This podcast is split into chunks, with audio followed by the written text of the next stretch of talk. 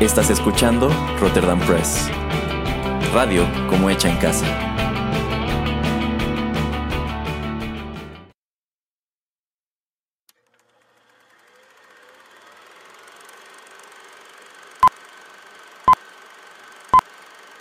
Rotterdam Press presenta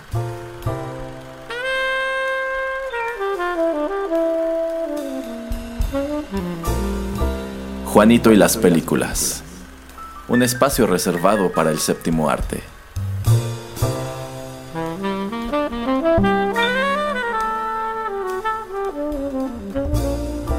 Ocupa tu butaca. Comenzamos.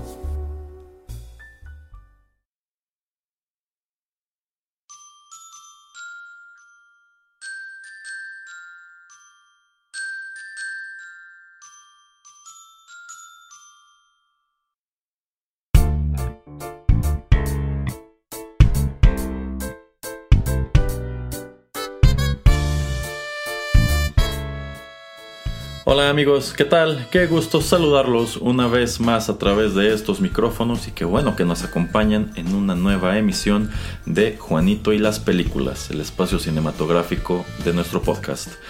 Yo soy Erasmo de Rotterdam Press y aquí está, no puede faltar, el titular de este programa, el señor Juanito Pereira. Hola, hola, ¿qué tal a todos? Y en esta ocasión estamos aquí para compartir con ustedes nuestros comentarios de la más reciente cinta ambientada dentro del universo cinematográfico de Marvel, uno de los títulos más esperados de 2022. Al momento de grabar este comentario, uno de los títulos más taquilleros de 2022. Y bueno, un filme sobre el cual estoy seguro tendremos muchas cosas buenas y malas que decir. ¿De qué estaremos platicando hoy, señor Pereira? Vamos a estar hablándoles de Doctor Strange en eh, ¿qué? El multiverso de la locura. In the multiverse of madness. Pero, en español era el multiverso de la locura. El multiverso de la locura, así es. Esta película que sirve como el segundo filme centrado en el personaje de Doctor Strange que debuta en 2016. De hecho, su secuela está llegando seis años después y las secuelas de Marvel están tardando cada vez más tiempo en, en aparecer. Esta cinta viene dirigida célebremente por Sam Raimi y el elenco está encabezado por Benedict Cumberbatch como Stephen Strange. También encontramos aquí a Elizabeth Olsen. Saludos, Lizzie. Saludos. Cállese, señor Pereira. a Chiwelet Benedict Wong, Xochitl Gómez y Rachel McAdams. Y bueno, esta cinta pues ya forma parte de la fase 4 de este universo. Ocurre pues prácticamente después de la película, bueno, la más reciente película de eh, Spider-Man No Way Home y también digamos que viene a continuar los acontecimientos que vimos en la serie de televisión WandaVision. Eh, y bueno, el título de esta película nos dice mucho. Aquí ya estamos entrando de lleno, pues al, que, a la que ha sido, digamos, la carnita y no de esta fase del universo cinematográfico de Marvel, que es el multiverso. Y bueno, eh, algo que me pareció interesante de la producción de esta película es que originalmente iba a ser dirigida por Scott Derrickson, quien dirige la primera película de Doctor Strange sin embargo, él, entre que renuncia y es despedido, precisamente creo que en el año 2020, por diferencias creativas y lo reemplazan con Sam Raimi. Yo pienso que se deshicieron de él una vez que Sam Raimi les dijo que sí venía a dirigir esto, pero a su vez Scott Derrickson se fue a dirigir una película, pues no precisamente de horror, pero un thriller que se titula The Black Phone, que si no han visto yo les recomiendo que la vean. Qué bueno que se fue a hacer esto y no estuvo aquí. Pero bueno, a ver señor Pereira, platícanos, ¿qué le pareció Doctor Strange in the Multiverse of Madness? Tengo sentimientos encontrados, ¿verdad? Em, por un lado, me gustó, me gustó que hayan intentado y se atrevieran a, pues a ir un poquito, no tanto al terreno del horror, pero sí a, pues en esa dirección no puedo decir del, terror o del horror porque pues eh, no creo que esos calificativos eh, se le adhieran tan sencillamente. O sea, sí tiene muchos elementos que otras películas, que ninguna otra película en, estas eh, cuatro fases han tenido. Me gusta mucho que, por lo menos en el marketing y, terminando de ver la película, llegando a la casa, eh, me puse a ver el trailer. Me gusta mucho que en el marketing no te decían exactamente qué es lo que iba a pasar, quién iba a ser el villano principal, etcétera Em, y me gusta que también al principio, desde un principio como que decimos, ok, vámonos, o sea, existe esta chica, América Chávez, eh, está viajando entre el multiverso, necesita ayuda, el Doctor Strange está para ayudar, eh, y vámonos, ¿no? Va a platicar con alguien y luego, luego ya sabemos quién está detrás de todo esto. Eh, eh, bueno, vamos a tener que entrar en spoilers, supongo. Sí, sí, sí. vamos de una vez a advertir, aquí va a haber spoilers de todos los colores y sabores. Además ya tiene algunos días o una semana en, Disney Plus, entonces este deberían ustedes de poder verla. Si es que no la han visto, vayan a verla. Eh, bueno, me gusta eso, ¿no? De que tenemos a... Ah, pues es Scarlet Witch, ¿no? O sea, no es tanto Wanda Maximoff, sino es Scarlet Witch la, villana. Eh, de las cosas que no me terminan gustando es que como que tenemos que obligar al, a la audiencia a tener que ir a ver WandaVision. Para bien, para mal, porque pues es obviamente tener que obligarte a contratar un servicio de streaming para ver ocho episodios de un show que tal vez te interesaba o no te interesaba. Entonces eso como que siempre ha sido algo como una pequeña línea muy delgada que no sé si más propiedades o más eh, casas productoras deberían de atrever a cruzar, pero bueno, eh, creo que hacen un buen trabajo para rápidamente explicarte eh, pues lo que le pasa a ella en, o por qué es la ella crea ese ese pequeño vecindario, esa pequeña ciudad, por qué hace lo que hace ahí. no le hace justicia, obviamente, resumirlo en dos, tres minutos, pero que como que rápido el setting por si no viste esto.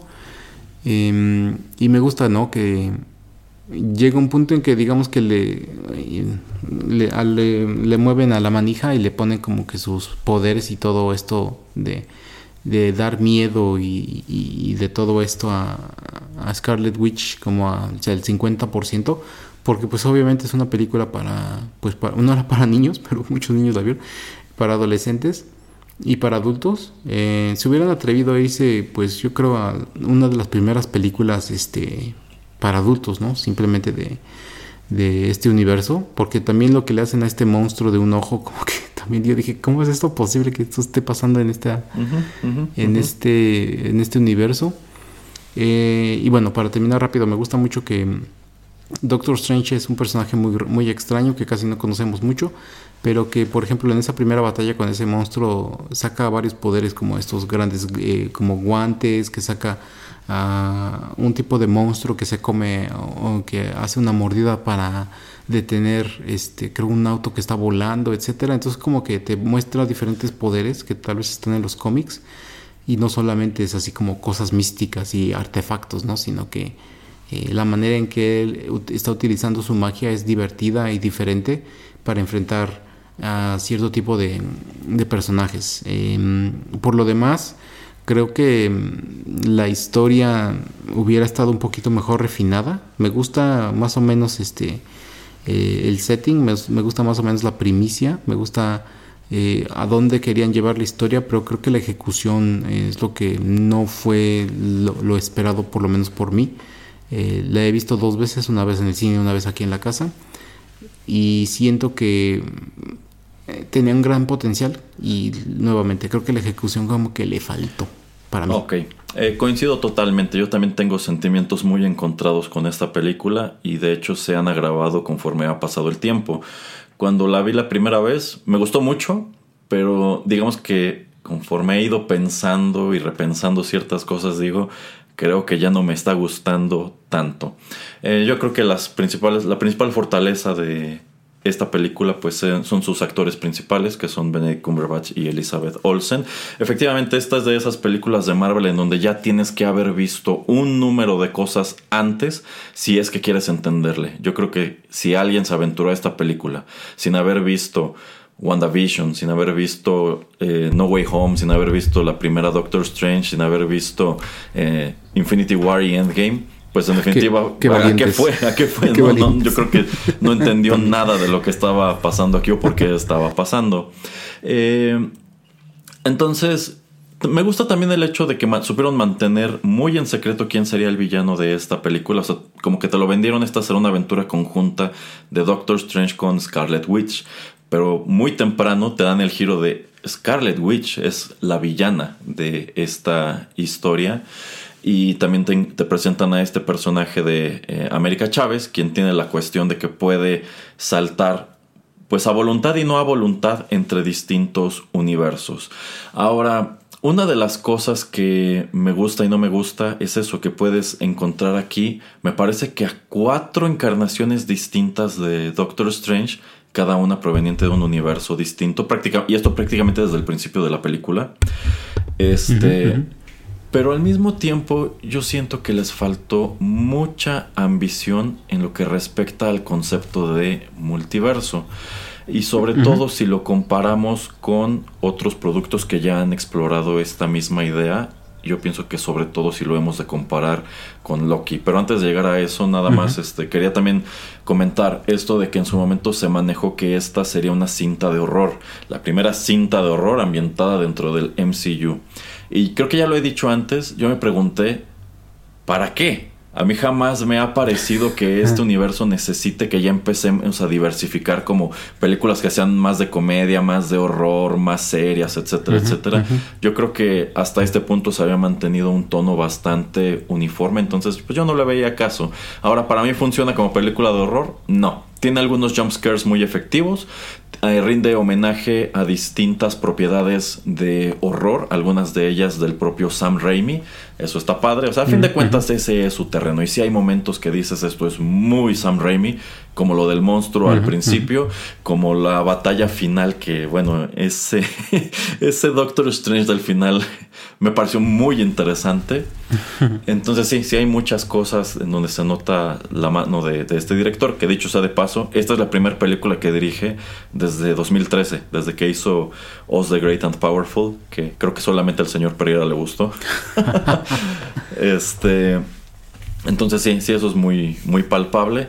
Si digo que no me gusta mucho lo que hacen a nivel multiverso, es porque pues la primera vez que asomamos a esta cuestión es en la serie de Loki. Y Loki tiene esta cuestión de que te muestra a lo largo de sus episodios a distintas encarnaciones de Loki en estos universos. Y no en todos esos universos es Tom Hiddleston. Hay universos en donde Loki es una mujer hay universos en donde es un niño, hay universos en donde pues, es un señor haciendo cosplay, hay universos en donde es un señor afroamericano, hay universos en donde es un lagarto. Entonces yo siento que ahí sí fueron muy ambiciosos y supieron entenderlo muy bien. Es que en distintos universos este personaje no tiene que ser siempre el mismo actor. Pero tú no ves eso aquí. Aquí todos los Doctor Strange que te encuentras son Benedict Cumberbatch. Y todos tienen exactamente la misma historia. Y todos tienen a una Christine Palmer como interés romántico. Y en todos los universos hay una Wanda Maximoff. en todos los universos, ¿entiendes? Se enamoró de Vision y tuvo hijos con Vision. Este. Entonces yo siento que eso le resta un poco. ¿Por qué no pudieron haberte mostrado que en uno de estos universos a lo mejor Christine Palmer es quien se convierte en la hechicera suprema. Eso para mí hubiera sido un giro muy interesante. Eh, dicho sea de paso, siento que Christine Palmer es un personaje, pues no desperdiciado, pero del cual estaban buscando una manera de deshacerse. O sea, eh, yo siento que algo que le pega es que esta secuela está llegando todo este tiempo después y no habías visto qué pasó con Christine Palmer y qué pasó con Mordo.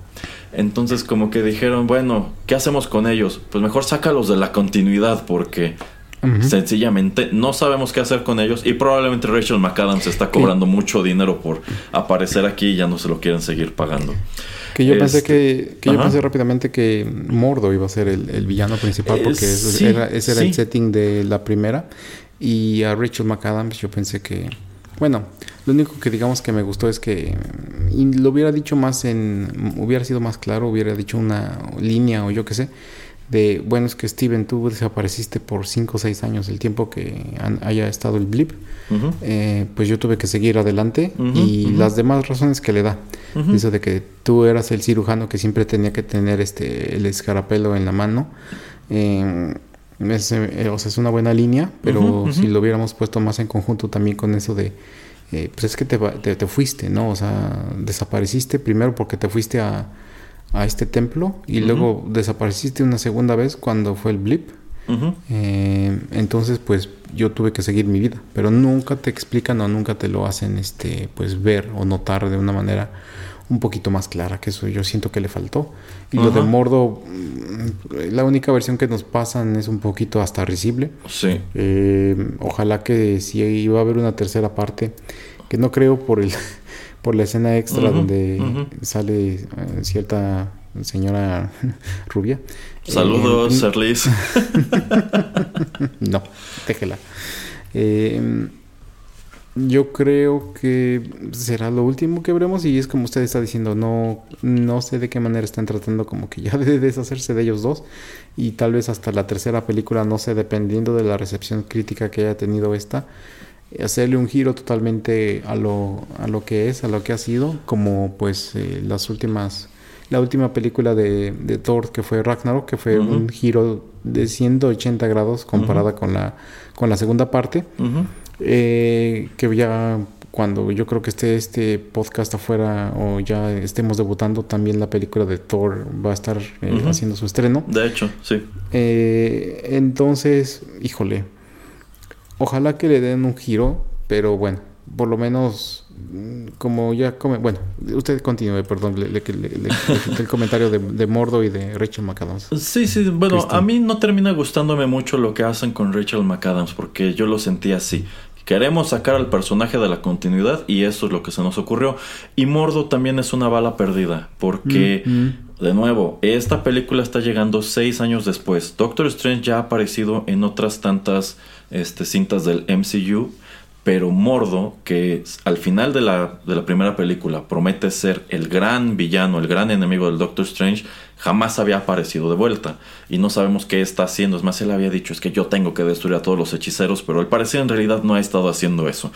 este, Y cuando lo encuentras aquí, yo también pensé, él tiene que ser el villano o tiene que ser uno de los villanos que aparezcan aquí pero está totalmente pues desperdiciado en el segundo acto de la película y ni siquiera es el mordo que tú conoces, es el mordo de otro universo, así que ese que al final de la primera Doctor Strange juró venganza y juró poner orden en el mundo de los hechiceros y demás, sigues sin verlo, sigues sin saber qué está haciendo y digamos que ya se ha convertido en un hueco argumental y yo presiento que es un hueco argumental que tratarán de llenar de una manera súper barata en alguna película que siga, que tenga a Doctor Strange.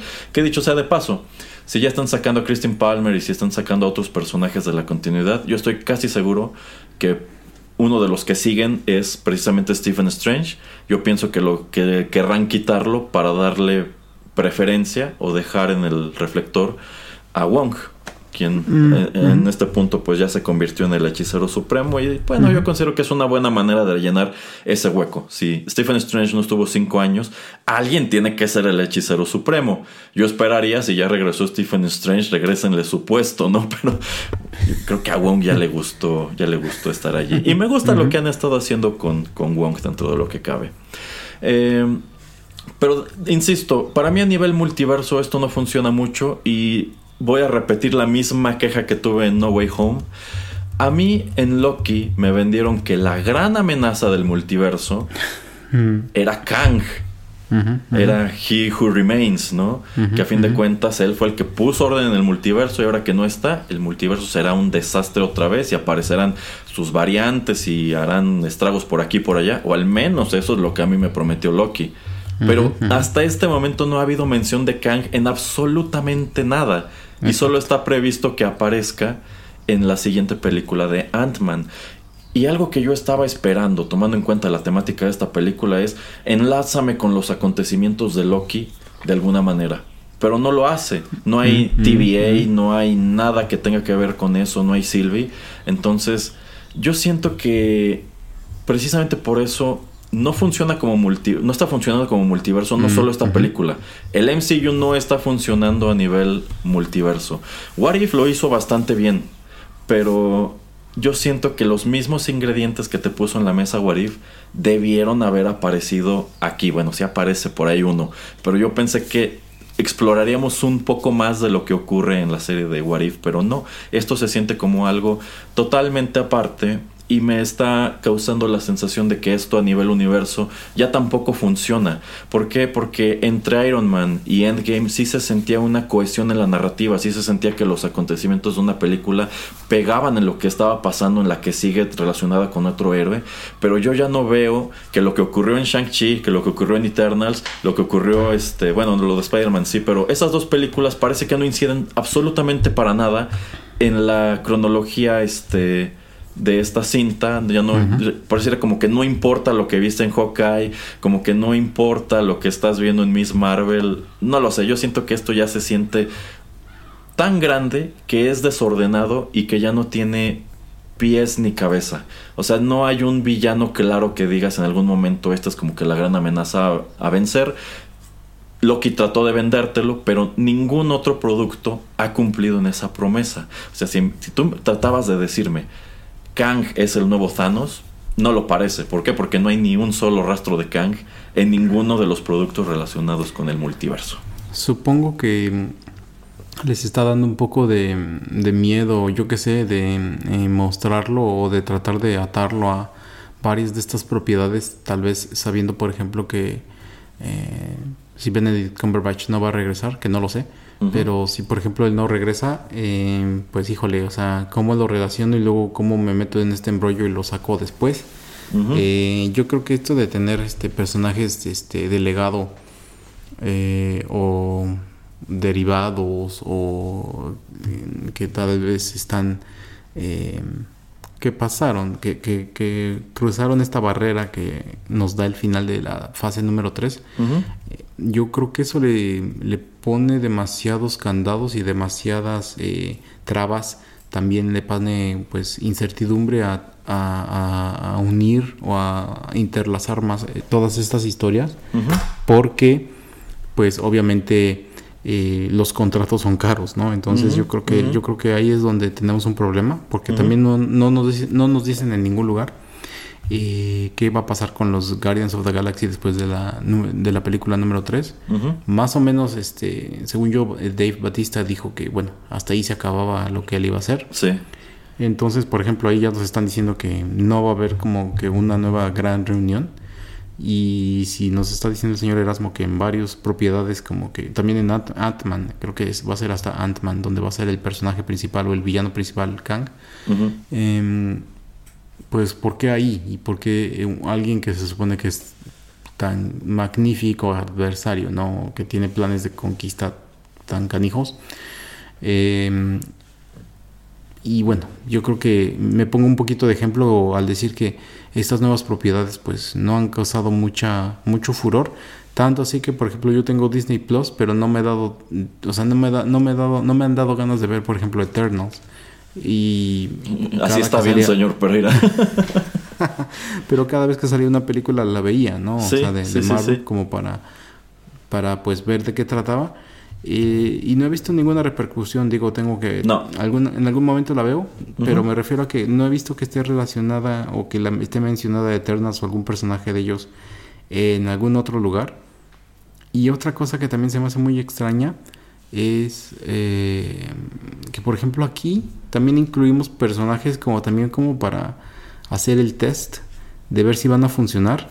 y lo que se me hizo un poquito como triste fue, este, si no me equivoco, el nombre de Black Bolt. Ajá.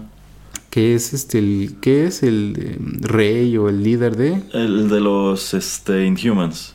El los Inhumans. Que ese fue un show que duró que como seis episodios en el, en el Hulu o en algún lugar. Ajá, sí, tuvo una temporada. Es malísimo que iba a ser este su propia película y por algún momento este por alguna razón tuvieron que cambiarlo de último momento y decir que nada más iba a ser serie. Ajá, sí. Según yo es el mismo actor, pero eh, sí, sí es el mismo actor. Que te lo traten ahí de, de meter así como trataron de meter a, Daredevil que sí funciona en la de Spider-Man. Ah, ajá. híjole, o sea, como que, no sé, me da hasta un poquito de, de pena. Eh, entonces te digo, como que tenía muchas buenas ideas, pero bueno, si quieres platicar acerca del el roster que salía ahí, sí, Sí, sí. A ver, vamos a, hablar de ese momento. A ver, yo, yo, considero que esa es una de las grandes sorpresas que tenía esta película. Ya se venía rumorando antes de que se estrenara que algunos de sus personajes estarían allí. Es más, también estaba esta leyenda urbana de que aparecería eh, Tom Cruise, pero yo dudo mucho que Tom Cruise quiera relacionarse con un producto como este. eh, bueno, efectivamente el Doctor Strange llega a un universo paralelo en el cual no hubo Avengers, pero sí existieron los Illuminati. Y los Illuminati son un elenco de personajes pues bastante variopinto, mm. en donde mm. encontramos, entre otras cosas, que bueno, el, Stephen Strange de este universo ya está muerto, pero, pero existe todavía eh, Christine Palmer, existe eh, Mordo, que de hecho pues Mordo viene a ser algo así como el hechicero supremo de, este eh, universo. Creo que es el, ¿Cómo se le llama? es el de Nueva York. Ajá. El, ajá, Sectum, no me acuerdo. El, bueno, el Sanctum de, Nueva York. Sí, sí tiene razón. Él es nada más el hechicero de, Nueva York. Este. Y también encontramos a, a Captain Carter, que es un personaje que sí nos viene de la serie What encontramos una nueva versión de Captain Marvel en donde ahora es María Rambo y no es eh, Brie Larson y yo creo que muchos dijimos, qué bueno. Eh, y también otro test, otro test, ¿eh? ¿eh? Sí, sí, yo, yo, yo siento que efectivamente ese es totalmente un test. Yo creo que dicen, creo que a nadie le gustó la encarnación de Brie Larson. Vamos a ver si les gusta más el de María Rambo. También eh, aparece precisamente este, este personaje de Inhumans, Black Bolt, ahora sí caracterizado con un traje más parecido al del cómic. Y yo creo que las grandes, grandes sorpresas de esta escena es que pues aparece el, bueno, Patrick Stewart como Charles Xavier, esta vez muy parecido al de la serie animada de los 90 y hasta con el tema musical. A mí me dio mucha risa cuando sonó eso. Y también eh, pues encontramos por fin lo que todo el mundo estaba esperando, que era la primera referencia a los cuatro fantásticos. Aquí aparece Reed Richards interpretado por John Krasinski, que de hecho era una tremenda petición de la fanaticada. Yo no sé por qué, pero como que muchos fans querían que John Krasinski hiciera a Reed Richards y que a su vez Emily Blunt fuera eh, su Storm. Sin embargo, eso es algo que ya no se va a cumplir porque Emily Blunt ha dicho que a ella no le interesa para nada eh, hacer este tipo de películas y que ni siquiera le gustan. Pero pues efectivamente te presentan a este puñado de, de, personajes muy sorpresivos que terminan por en realidad no hacer nada. Terminan siendo carne de cañón. Y yo me quedo exactamente con lo que usted dice. Este era el test. Vamos a presentarlos unos cuantos minutos aquí para emocionar y ver qué tan factible sería pues manejarlos de esta manera. Vamos a ver qué tal reacciona la gente a que, a que Patrick Stewart regrese como Charles Xavier al MCU. Vamos a ver qué tanto gusta la idea de que efectivamente John Krasinski sea Reed Richards. Vamos a ver qué tan, qué tan bien reciben a Black Bolt, porque a lo mejor podemos abordar otra vez esa cuestión de los Inhumans, pero de otra manera. Vamos a ver si podemos conservar a Hayley Atwell siendo Captain Carter. Y vamos a ver si podemos eh, cambiar a Brie Larson por esta otra actriz y que ahora ella sea la nueva eh, Captain Marvel. Eh, debo decir, sí, sí me gustó encontrar estos personajes. Pero si ya te tomaste la, molestia de incluirlos, yo los habría conservado al menos a algunos de ellos durante el resto de la película, que tuvieran un papel más grande y que no solamente aparecieran para morirse y morirse de maneras súper patéticas. O sea, porque yo entiendo, por ejemplo, Captain Marvel es así como que una criatura ultra poderosa, ¿no? O sea, como, como entra en Endgame y destruye atravesando una de las naves de Thanos y bueno, pero aquí se muere si le tiran encima una estatua. Entonces, bueno, ¿qué, le pareció ese momento a usted? Eh, concuerdo eh, totalmente con lo que usted dice, que son carne de cañón. Eh, que pues, entre comillas es muy sencillo para Wanda eh, eliminarlos.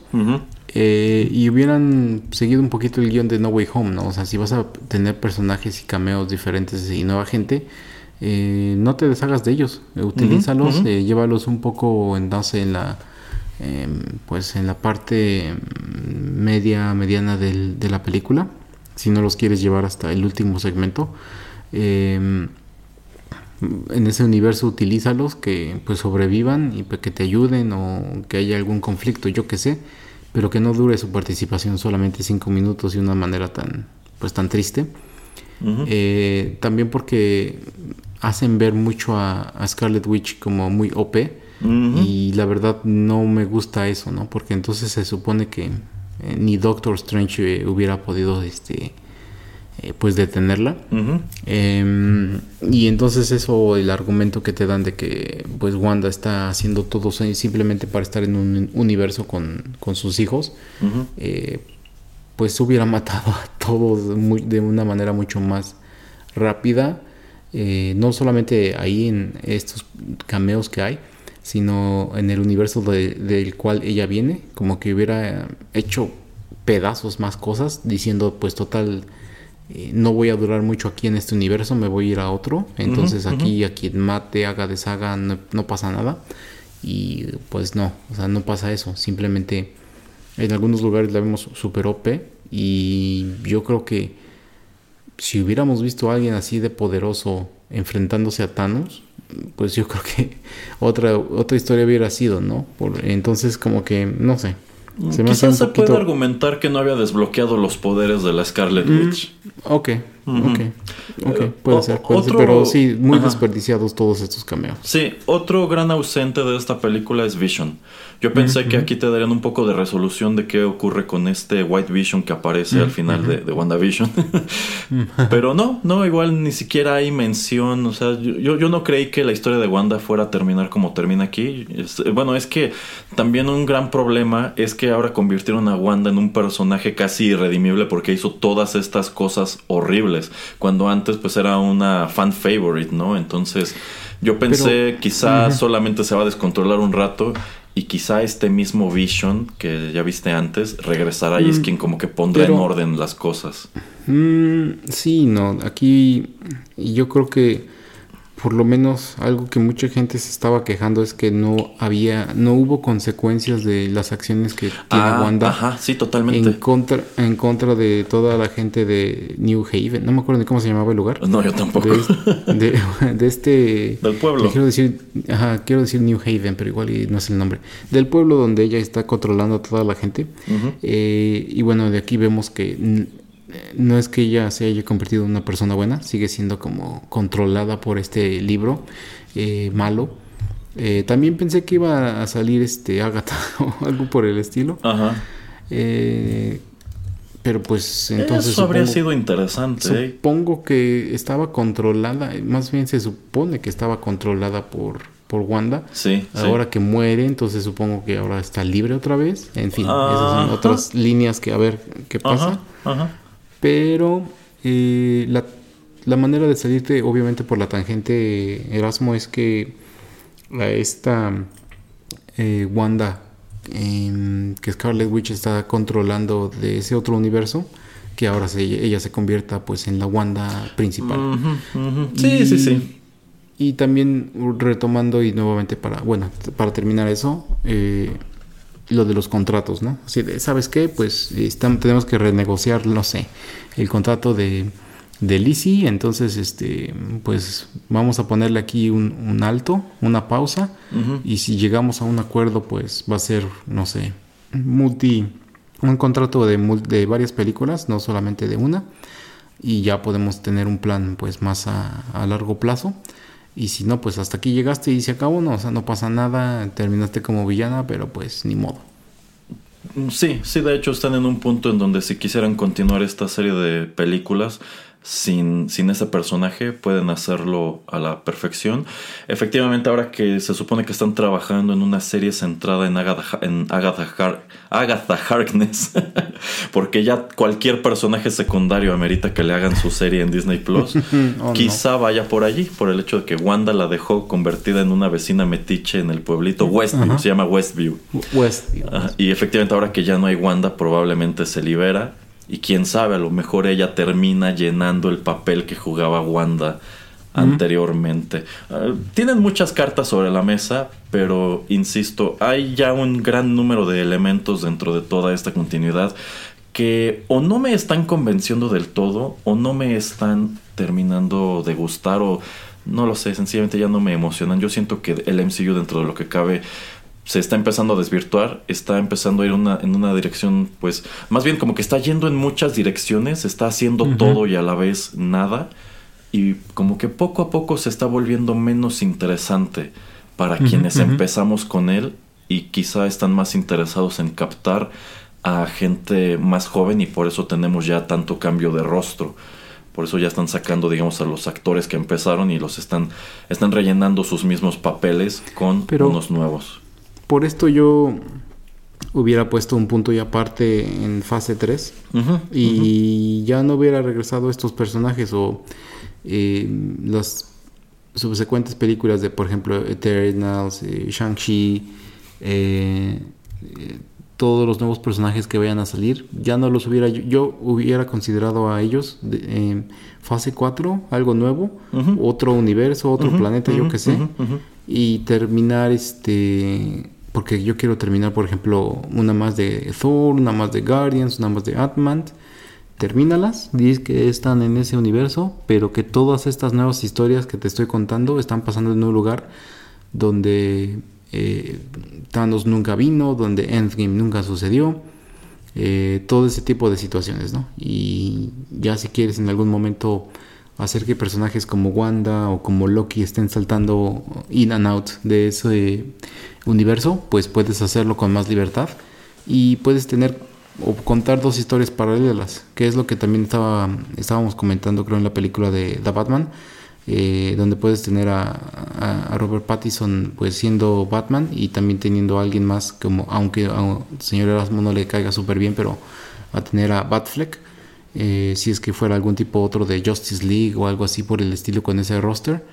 Eh, yo creo que podrías tener bien a dos actores en dos universos haciendo películas más o menos eh, pues en, con, en, años subsecuentes y que no se sienta una fatiga porque la visión es diferente.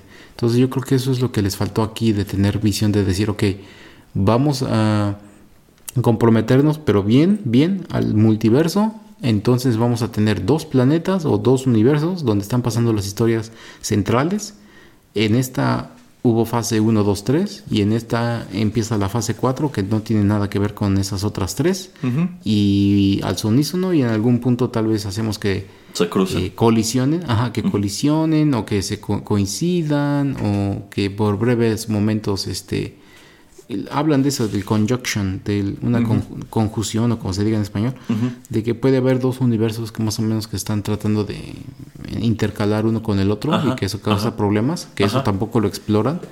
Este, y listo, ¿no? Y cuando solucionas ese problema, otra vez se separan, no sé. Y por eso te digo que la ejecución eh, no me está pareciendo de lo más correcta.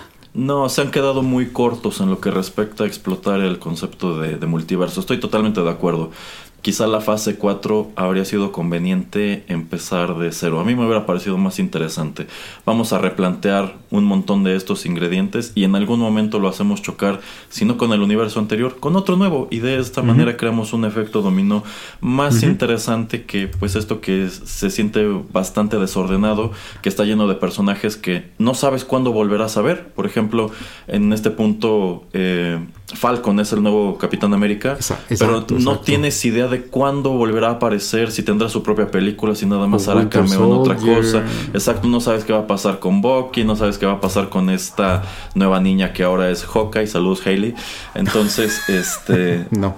Digamos que esto ya empieza a no tener ni pies ni cabeza y eso. Exacto. Pues me preocupa un poco y también hace que ya no me interese tanto por algunos otros productos. O sea, yo estoy casi seguro que quizá también ya estamos acercándonos al último punto en donde veremos a Chris Hemsworth como Thor. Probablemente, bueno, en sí eh, James Gunn ya adelantó que vienen cambios muy fuertes para lo que es Guardians of the Galaxy. O sea, la última vez que tú los verás como Guardians of the Galaxy es la película que viene y después de eso, pues no saben qué pasará, no, no sabes cuándo vas a ver otra vez a Spider-Man. Entonces esto ha crecido tanto que se ha vuelto muy difícil de controlar. Y como en cada película supongo que los actores quieren todavía más dinero, también por eso están tratando de cambiar lo que tengan que cambiar, ajustar lo que tengan que ajustar, a ver si se pueden deshacer de algunos de los más caros o en su defecto pues tener, digamos, más cartas para negociar. Sabes que quieres seguir siendo parte de esto, pues te vas a tener que ajustar a nuestros números porque tu personaje ya no es principal, ya nada más eres secundario o ya nada más eres incidental. Y ahí tú ves si te conviene o pues traemos del multiverso otra versión tuya a que, a que cubra tu lugar o te reemplazamos con otro actor, no lo sé. Entonces, eh, pues sí, precisamente por todo esto es que yo sí tengo sentimientos muy encontrados con, con, esta película, insisto. En un primer vistazo me gustó, ya que me puse a pensar todas estas cosas, dije, creo que no le daría hoy la misma calificación que le habría dado al momento de salir del cine. No sé usted, señor Pereira. Eh, por eso tuve dudas y antes de grabar esto, la verdad quise, me apuré para ver la película eh, por una segunda vez en la casa. Eh, y no es que mi opinión haya cambiado mucho porque, bueno, fue como hace un par de meses que sale eh, en estreno en cines. Em, pero yo creo que es de, de esas como... De, las menos favoritas. Están de, de, abajo para arriba. Yo creo que no sale de, de las últimas cinco películas de, de, este universo, de estas fases. Y bueno, eh, yo creo que eh, pues tan desconcertados estamos que la verdad no hemos hablado ni tanto de la primicia, ¿no? De esta película. Que nada más como para poder terminar eh, un poquito el comentario quisiera tocar muy rápidamente. Em, pero bueno, nada más contestando rápidamente su pregunta, como que sentí, no, si, por ejemplo, si le, doy, si le doy una calificación de 7 cuando salgo del cine, creo que le vuelvo a dar el 7 o un poquito menos este ahora pero mi percepción no cambió muchísimo porque como pues no estaba yo esperando mucho pero cuando lo que lo que me dieron tampoco fue como algo tan concreto o tan satisfactorio pues bueno creo que no cambió mucho mi percepción. Eh, y parte de eso pues se deriva a lo que es este la trama original no que viene siendo la persecución de Wanda, eh, de esta chica de América Chávez, eh, que hasta cierto punto eso de que Wanda esté controlando a demonios y que esté controlando a monstruos para atraparla, hubiera sido una gran primicia y que la hubieran mantenido a ella pues este atrás de la cortina, ¿no? O sea, que hubiera sido un misterio el descubrir que Wanda era, era la mala. Sí. Em, pero bueno, después rápidamente descubrimos que no, que es Wanda y esta chica que es este, muy insegura, que no sabe controlar sus poderes, etcétera, y no me gusta mucho que estamos otra vez cayendo en esa antigua em, ejecución o situación donde el personaje inseguro cuando empieza a tener un poco más de confianza eh, es súper poderoso. Exactamente, empieza a controlar los poderes sin entrenamiento, sin hacer nada, este, pues eh, así como eh, grandioso, heroico y simplemente entiende cómo usar sus poderes y los usa y estás, como, como dice el señor Erasmo, súper poderoso y a nivel casi de, de Scarlet Witch, eso así como que ah, no, no me pareció mucho. Y nada más quería preguntarle a ustedes eso de, pues la introducción, ¿no? De un personaje que en cómics creo que no tiene ni 10 ni diez años, que obviamente es un personaje, ella, tal, ella como Miss Marvel, eh, pues que tratan de ser inclusivos y que tratan de adaptarse ahora a los eh, últimas épocas. Em, pero pues también siento que la ejecución o la utilización de este personaje no fue de lo más óptimo en esta película y por eso como que yo creo que también por eso como que no lo hemos comentado o no lo hemos traído a colación ahora en este en este en este resumen, en esta reseña. Eh, sí, sí, efectivamente es un personaje muy pequeño en los cómics, es un personaje que nunca ha sido muy popular y efectivamente obedece sobre todo a esta tendencia de incluir personajes cada vez más diversos. Y pues em, como no ha sido muy grande en los cómics, aquí sí trataron de hacerlo muy grande y hacerte ver que no es la última ocasión en que lo encontrarás en, estas películas. Y pues de nuevo, fue a formar parte de este nuevo elenco como de personajes más jóvenes, dirigidos a un público más joven y quienes yo pienso que terminarán llevando como tal las riendas de lo que, sí, lo que sea que siga para este universo. Y sí, estoy eh, totalmente de acuerdo. Creo que demerita mucho eso de que se convierte en un estereotipo, ¿no? Muy parecido a Rey en, eh, las secuelas de, Star Wars, que de la nada es un personaje en sumo poderoso, en sumo capaz, cuando pues no, no tiene en ningún momento un desarrollo que te haga entender cómo llegó a ese punto cuando al principio tú lo viste de, de una manera. Entonces, pues si tengo que poner mi calificación de esta película igual en números, yo diría que saliendo del cine le habría dado un 8. En este momento le daría un 6. Y también al momento en que estamos grabando, esta es una de las películas peor calificadas de todo el MCU. Está prácticamente hasta abajo junto con Thor The Dark World, junto con, y, junto con Eternals y junto, con Captain Marvel. Yo diría que de estas cuatro es la mejor, pero eso no quiere decir que pues pueda compararse favorablemente con otras cosas más interesantes que nos ha dado Marvel antes. ¿Algo más que quiera comentar, señor Pereira, antes de despedirnos? Em, no, eh, nuevamente, por lo menos de las cosas buenas es eso, ¿no? De que eh, dejamos en un mal lugar a Wanda a final de WandaVision, eh, de que tiene sentido que ella sea la villana, de que me gusta mucho que en el mercado técnico no los esconden, entonces eso lo agradezco eh, como alguien que le gusta ir al cine porque pues no sé qué esperar cuando voy a la película, que eso fue algo que también se repitió con lo de No Way Home. Eh, no me gusta eso de que pues eh, me estén casi casi obligando a tener que ver WandaVision para entender un poquito mejor o, casi a su, a, su totalidad por lo menos el argumento de por qué Wanda está haciendo lo que está haciendo aquí. y nuevamente como que el, introducir un poco de horror. Tal vez a usted no le parece mucho. A mí me hubiera gustado que si se iban a atrever, se atrevieran aún muchísimo más. Si no, creo que no le vi un valor agregado a esto. Em, y la estructura de la historia creo que hubiera funcionado de una mejor manera contada de alguna otra forma. Em, la línea argumental no me, no me encanta. Me gustan algunas de las ideas. Pero como usted ya comenta, eh, está pues calificada como de las peorcitas digamos de, todo esto. No todas obviamente pueden ser Endgame no todas pueden ser Winter Soldier pero pues yo creo que em, si se atreven a, darle otro un nuevo giro como lo que hicieron con Thor pueden salvar la franquicia y pueden pues terminar la trilogía eh, de una muy buena manera Sí, sí, totalmente. Habrá que ver si tienen la intención de eso o de nuevo ya nos empiezan a aventar más a estos nuevos personajes más jóvenes. Pero bueno, eh, allí queda Doctor Strange in the Multiverse of Madness con muy buenas ideas, una ejecución no tan afortunada Ojalá eh, no sea la última vez que encontremos, no sea la última vez que encontremos a Sam Raimi, sino en el MCU, pues verlo retomar precisamente estas propiedades de superhéroes que yo sé a él le gustan muchísimo. Eh, dicho todo esto, estamos llegando al final de nuestro comentario. Muchísimas gracias por acompañarnos a través de él. Si les gustó, no dejen de compartirlo. Señor Pereira, ¿en dónde pueden encontrarnos?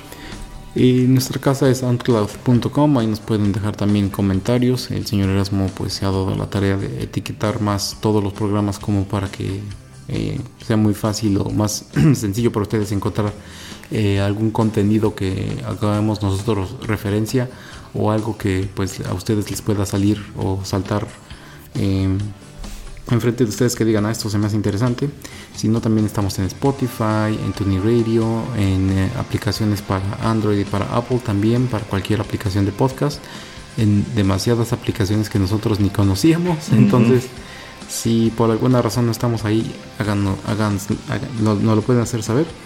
Eh, y bueno, dejen alguna reseña, algún comentario, ya lo saben. Muy bien, pues sí, nos encuentran en muchos lugares. Digamos que Rotterdam Press también está presente en el multiverso del podcast. Eso ha sido todo por ahora. Se despiden de ustedes a través de estos micrófonos Erasmo y el señor Pereira, que es malvado en todos los multiversos. Hasta la próxima.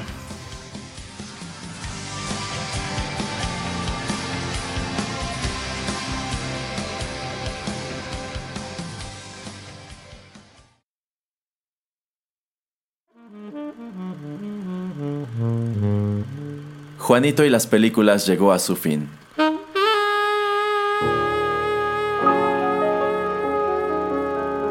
Pero no te vayas todavía, que hay permanencia voluntaria. Quédate con nosotros en Rotterdam Press.